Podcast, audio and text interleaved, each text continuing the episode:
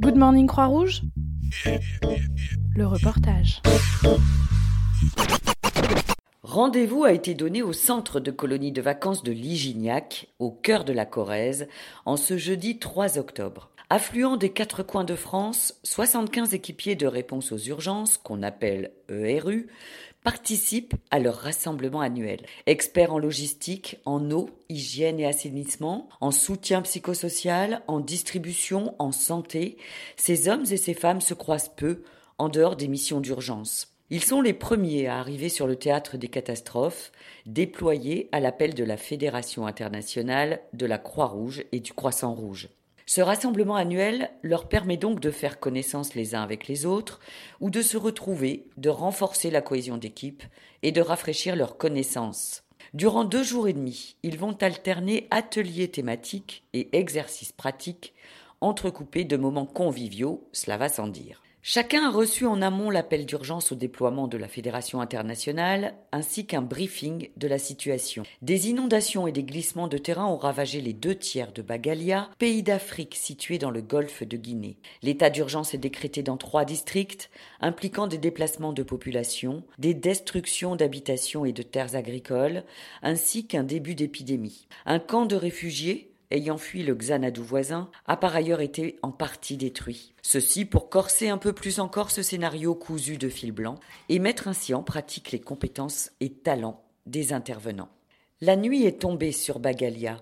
Les équipiers de réponse aux urgences viennent d'atterrir sur ce pays d'Afrique de l'Ouest, ravagé depuis près d'un mois par des pluies intenses qui ont provoqué des inondations catastrophiques le gouvernement a décrété l'état d'urgence international dans trois districts particulièrement impactés. Les ERU de la Croix-Rouge française sont déployés dans le cadre de l'appel de la Fédération internationale des sociétés de la Croix-Rouge et du Croissant Rouge. Ils constituent la première rotation. Un peu ensommeillés après les heures de voyage, ils vont vite se réveiller avec le passage des douanes. C'est quoi relief Je comprends pas moi. La distribution. La distribution, de distribution de, distribution de shelter to kids, de shelter pour euh, refaire des abris, pour euh, tout ce qui est outils aussi. Ça ira, également. Vous n'avez pas de carnet de vaccination? Allez, allez vous, allez vous asseoir là-bas. Ouais, mais c'est trop long là. Il y a un ordre de mission là. Ah, vous travaillez pour la Croix-Rouge Pour la Croix-Rouge. La Croix-Rouge, pas une ONG. Ah non, c'est vrai que c'est. D'accord. On va retrouver. nous, on n'a pas besoin de logiciels, on a besoin de, de médecins. Il y a des médecins aussi. Mais pourquoi, pourquoi logistique J'ai pas besoin de logistique. Parce que en fait, les médecins, ils ont besoin de médicaments. Il faut qu'on les apporte. Hein. Montrez-moi un papier qui montre que vous êtes de la Croix-Rouge. Alors, j'ai euh, un badge. Et vous faites quoi, vous m'avez dit? ERU Support. Et c'est quoi le support Ça consiste en quoi euh, À accompagner les équipes euh, médicales, euh, les équipes qui font de l'eau, de l'hygiène et de l'assainissement. D'accord. Parce que pourquoi est-ce qu'il y a écrit action sociale alors? Vous faites du social ou du support? Non, je travaille pour le département de l'action sociale à la Croix-Rouge bah française. alors pourquoi vous venez faire du support si vous travaillez dans l'action sociale ça, je suis volontaire, équipier ERU Support. Ouais.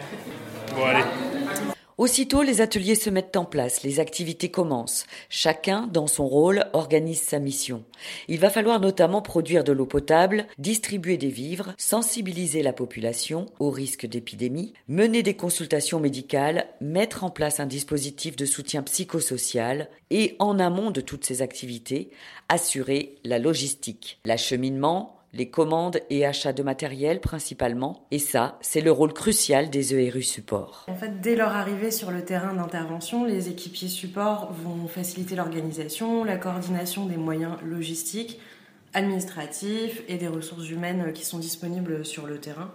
Ils vont aussi s'occuper de l'installation du lieu de vie des équipiers, euh, et de la gestion des véhicules disponibles par exemple. Céline White, coordinatrice des équipiers de réponse aux urgences à la Croix-Rouge française. Les volontaires des équipes de réponse aux urgences peuvent se rendre disponibles dans les 24 à 48 heures après le déclenchement d'une alerte et ce pour une durée de trois semaines. Euh, dès leur arrivée, les ERU répondent aux besoins les plus urgents des populations affectées par une catastrophe. Et euh, la plupart des ERU sont des professionnels qui se mettent à disposition volontairement euh, pendant ces missions de trois semaines. Est-ce qu'ils doivent suivre une formation particulière?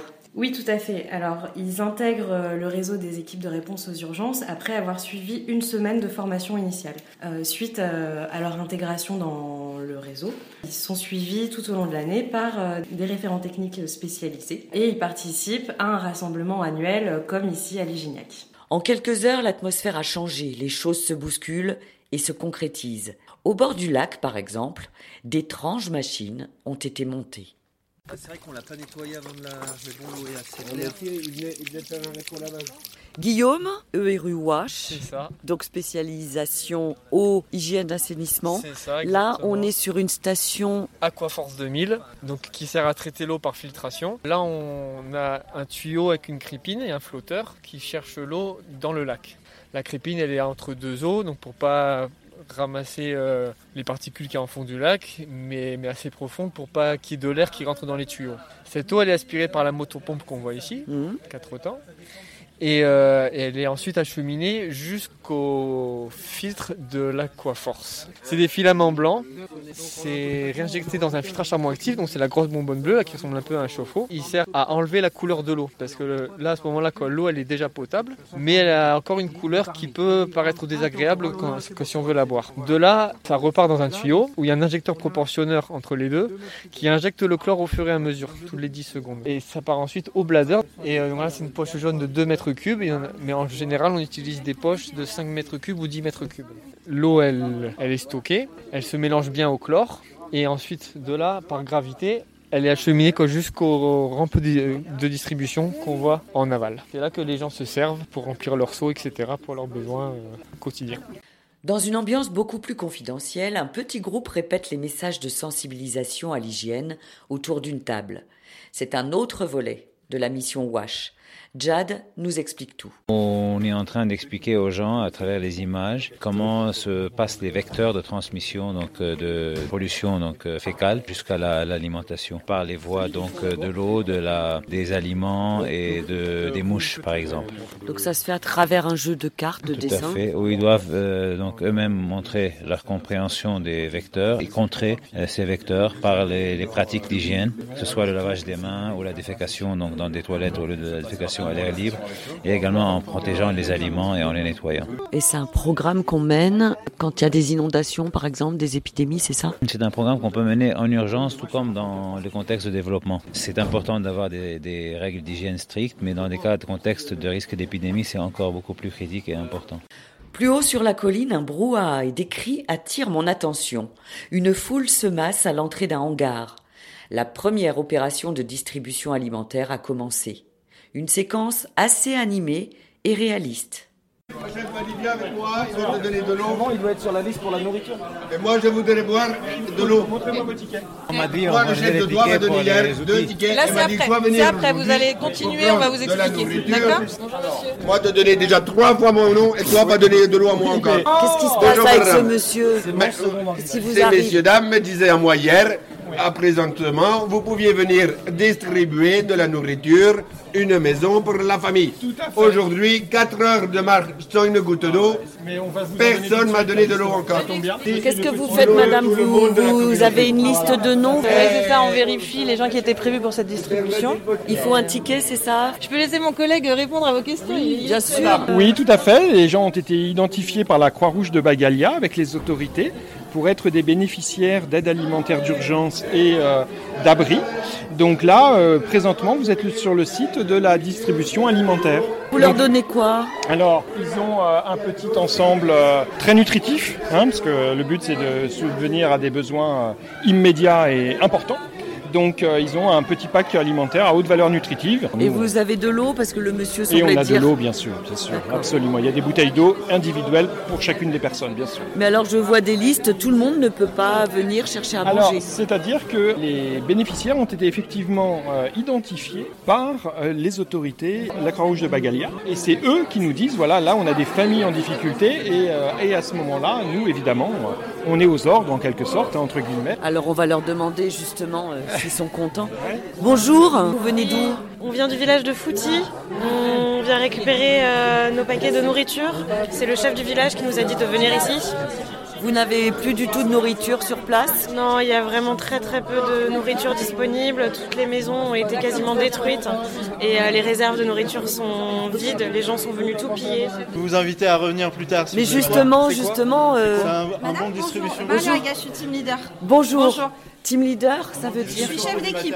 Pour les, pour les équipes de réponse aux urgences de la Croix-Rouge, c'est nous qui organisons la distribution avec la Croix-Rouge de. D'accord. C'est la première fois que la première vous, vous venez d'ouvrir On vient de faire la première distribution. Alors, c'est une distribution qui est un peu limitée, puisque comme vous le voyez, on distribue de la nourriture et des bons pour pouvoir euh, accéder après à du matériel pour reconstruire sa maison. On fera la distribution de, ces, de ce matériel un peu plus tard, puisqu'on attend de trouver des sites de distribution sécurisés pour tout le monde. Alors, j'entendais des gens se plaindre, euh, ils ont marché des heures pour venir ici. On en est bien conscient, on en est bien conscient. Malheureusement, avec les inondations, on n'a pas pu trouver pour le moment des sites où on pouvait avoir tout le monde en sécurité. Donc, on va faire en sorte que ça s'améliore. C'est pour ça qu'on retarde et on, fait en sorte que les gens ne viennent pas chercher du matériel énorme et devoir marcher 10 heures euh, sous la pluie. On était dans les villages oubliés, nous. Vous n'avez pas mangé depuis, depuis combien 15 jours. Ça fait 3 jours. Ça fait 3 jours.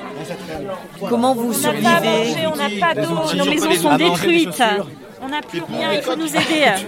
Ah, quand il faut gérer l'urgence et les questions gênantes des journalistes en même temps. Pas toujours facile, mais ça s'apprend. Trouver les mots justes, savoir expliquer sa mission, sans jargon, passer les bons messages à la population, c'était tout l'enjeu de la séquence interview sur Radio Star, la radio communautaire de Bagalia. En binôme, les ERU se sont prêtés à l'exercice du direct. Extrait. Nous savons que la Croix-Rouge française est arrivée en renfort euh, dans le pays depuis quelques heures. Je vais vous demander de vous présenter. Bonjour, Mélodie, je suis infirmière de la Croix-Rouge française. Bonjour, docteur Thierry, je suis médecin de la Croix-Rouge française. Le gouvernement vient notamment de déclarer une épidémie de Marburg euh, dans le pays. Vous pouvez nous en dire plus sur cette maladie qu'on ne connaît pas La population doit savoir que, effectivement, le dispensaire de, de Fouty est maintenant réouvert et nous travaillons avec les, le personnel euh, soignant et les volontaires de la Croix-Rouge. Vous ne répondez pas tout à fait à ma question. Qu'est-ce que cette maladie de Marburg qui apparemment est très contagieuse? Alors la maladie de Marburg, en fait, c'est une fièvre une fièvre qui est une fièvre hémorragique, qui peut être très grave, mais qui peut être tout à fait soignable si on s'y prend très tôt. L'infirmière Mélodie va vous en, vous en dire un petit mot. Alors, il est important dans, dans, les familles de mettre en place des précautions qui sont simples. Tout d'abord, se laver les mains. Alors, se laver les mains avec du savon, ça c'est très important. Et ensuite, de se rincer les mains et de se les sécher avant les repas, après les repas, euh, après être allé aux toilettes également, quand on revient du marché. Tous ces gestes-là sont essentiels pour éviter la contamination et se protéger et protéger les autres. Il y a des rumeurs, vous savez, sur une euh, éventuelle épidémie d'Ebola. Vous confirmez Au jour d'aujourd'hui, il n'y a pas de, de cas déclarés euh, d'Ebola par le ministère de la Santé. Vous savez, dans tous les villages, nous avons euh, un sorcier qui nous recommande de prendre de la tisane d'écorce de sauge. Est-ce que vous la conseillez? Les sorciers sont euh, effectivement une partie prenante du, du, système de soins. Ils sont là aussi pour aider les gens et nous, nous demandons beaucoup aux, aux sorciers et aux, aux, marabouts, aux guérisseurs de bien connaître quand même les situations qui peuvent être des maladies de Marbourg et euh, de nous adresser les gens le plus vite possible pour qu'on puisse mettre en, place des traitements adéquats et, et précoces surtout. Ils s'en sont bien sortis globalement. Dans la vraie vie, c'est en général le team leader, le chef d'équipe, qui sera amené à prendre la parole devant les médias. Enfin, un peu en marge des activités terrain proprement dites, un atelier était proposé pour apprendre à monter un base camp, traduisez camp de base ou camp de vie. Mais oui, c'est important de bien dormir, de bien manger et de travailler dans de bonnes conditions. Allez, prenez vos Playmobil, une feuille, un stylo et au boulot. Vos consignes. Vous devez avoir une zone de parc automobile, une zone de stockage, une zone de bureau, une zone d'habitation et une zone repas. Après, vous avez trois générateurs qui doivent être placés aussi. Il y a deux générateurs qui fonctionnent la journée et un générateur de nuit. Et ensuite, on a un château d'eau et une zone latrine. Vous avez à votre disposition tout ça ici, plus tous les petits euh, Playmobil qui sont euh, là sur la table. Tout doit être positionné sur le site. Petite contrainte, non parce que sinon ça serait pas drôle. Trois Algeco, le conteneur, le château d'eau et les toilettes. Une fois que vous les avez posés, vous ne pouvez plus les bouger. Ensuite, le générateur et l'espace restauration peuvent être bougés une seule fois. Donc je vous donne cette petite feuille. Dans 35 minutes, vous nous présentez votre base. Bon, eh bien, c'est parti. Logiquement, château d'eau, ça intéresse pas la zone de on s'en fout. Pas la zone de bureau, s'en fout. Habitation, et puis repas, repas, oui, oui. Euh, ce que dit Fabienne, elle a raison. Ici, mais la trine et tu mets une flèche euh, pas trop trop loin des habitations. Le challenge, c'est quoi, Solène, sur un exercice comme ça? C'est de pouvoir leur faire euh, comprendre que on ne va pas mélanger les bases vie avec les bases bureaux, toutes les règles de sécurité à respecter en priorité, et puis bien évidemment de pouvoir aménager des espaces où on peut travailler correctement, accueillir les gens le plus simplement. Là, en une heure, on peut leur faire réaliser toutes les contraintes différentes sur un petit jeu Playmobil. Ainsi va la vie d'un équipier de réponse aux urgences à la Croix-Rouge française.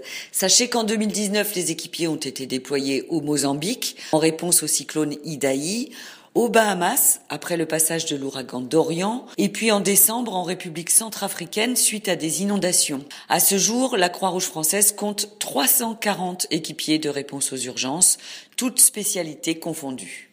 Ce podcast vous a été proposé par Good Morning Croix-Rouge, l'émission de la Croix-Rouge faite par la Croix-Rouge pour la Croix-Rouge.